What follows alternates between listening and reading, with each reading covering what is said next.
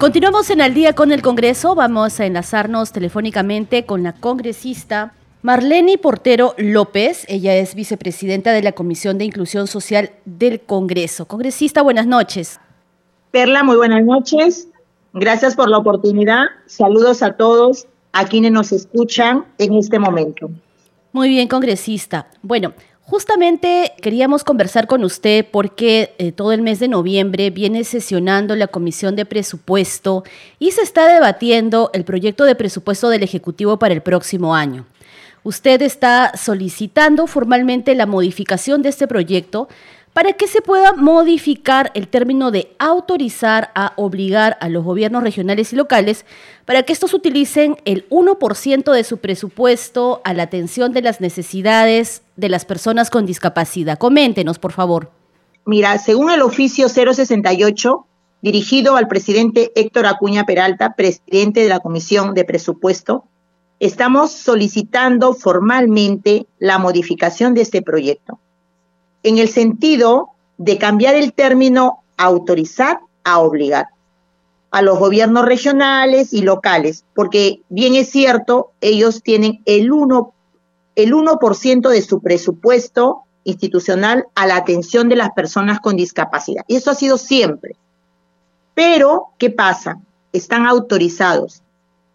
Y esto no lo utilizan correctamente porque ese pequeño, pequeñísimo presupuesto que estas, estas autoridades manejan, no lo utilizan verdaderamente en las necesidades de las, de las personas con discapacidad.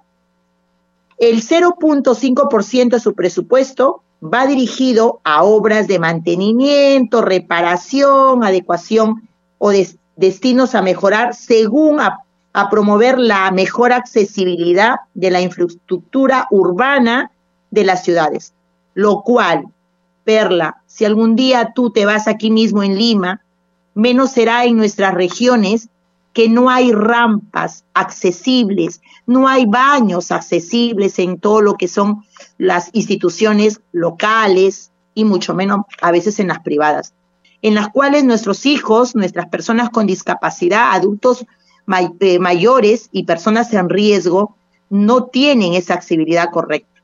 Entonces, ahí no cumple.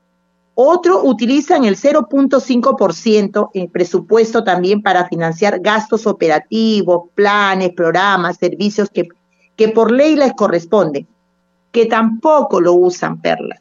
Por decir, ha sido el día 16 de octubre, el Día de la Persona con Discapacidad. ¿Y qué pasa? Que en estos estos, este es, mm, como es la miseria del 0.% lo utilizan en qué? En hacer una pequeña, pequeña fiestita, siempre lo han hecho, con algunos dulces, las autoridades, todos los funcionarios para la foto, pero no hay más nada.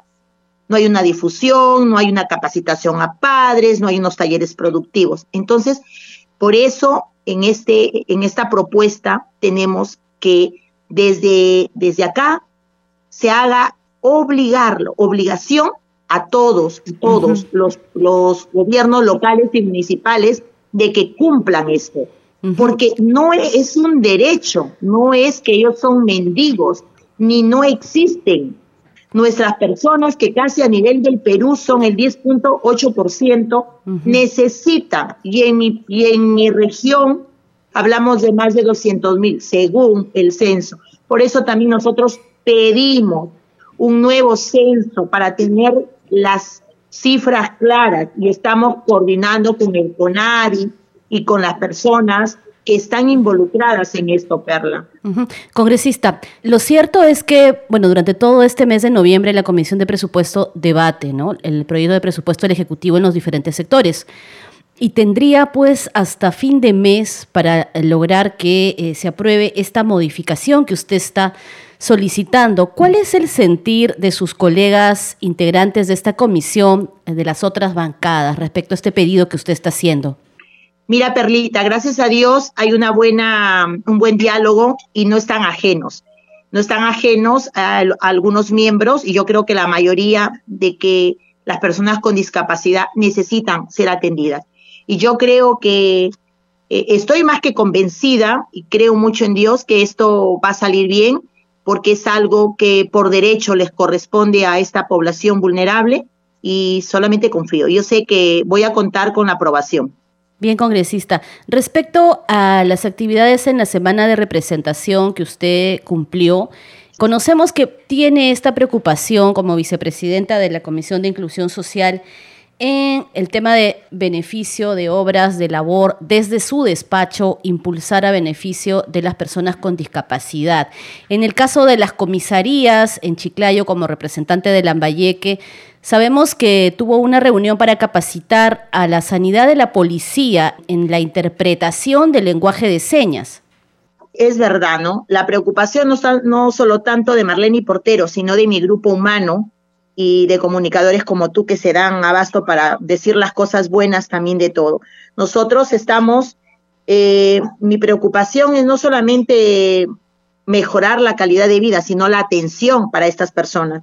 Y aquí estamos haciendo un proyecto binomio entre mi, mi oficina y las comisarías. Esas comisarías que están también de la mano de una gran mujer que ha sido en la comisaría de familia en José Leonardo Ortiz, la mayor Ana Rosa Portocarrero, entrelazada con el equipo que tengo, pues hemos inaugurado el primer taller de lenguaje de señas. Y esto lo quiero hacer en mis 38 distritos con toda la policía.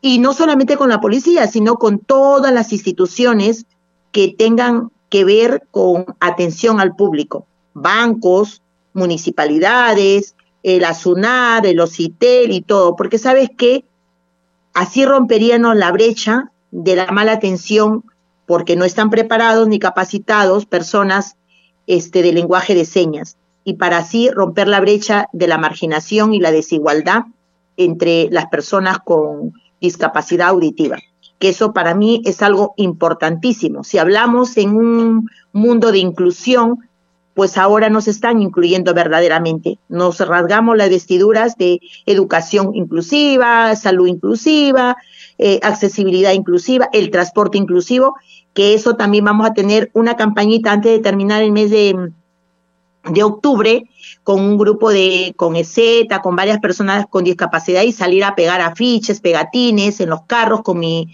con todo mi chico de, de mi oficina, porque eso también sería difusión y decir pues que ellos existen, romper ese paradigma de pobrecitos, no se pueden. Entonces yo creo que en ese aspecto y esperamos contar también con tu apoyo.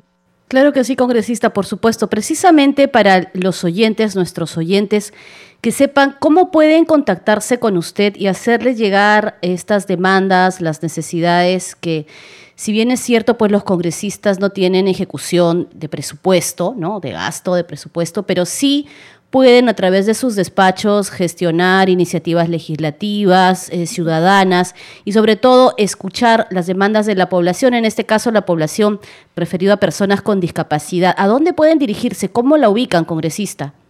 Al correo hportero.congreso.go.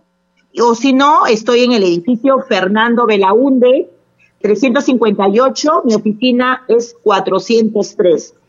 Y en Lambayeque, congresista, donde usted ha empezado toda esta, esta labor a beneficio de las personas con discapacidad.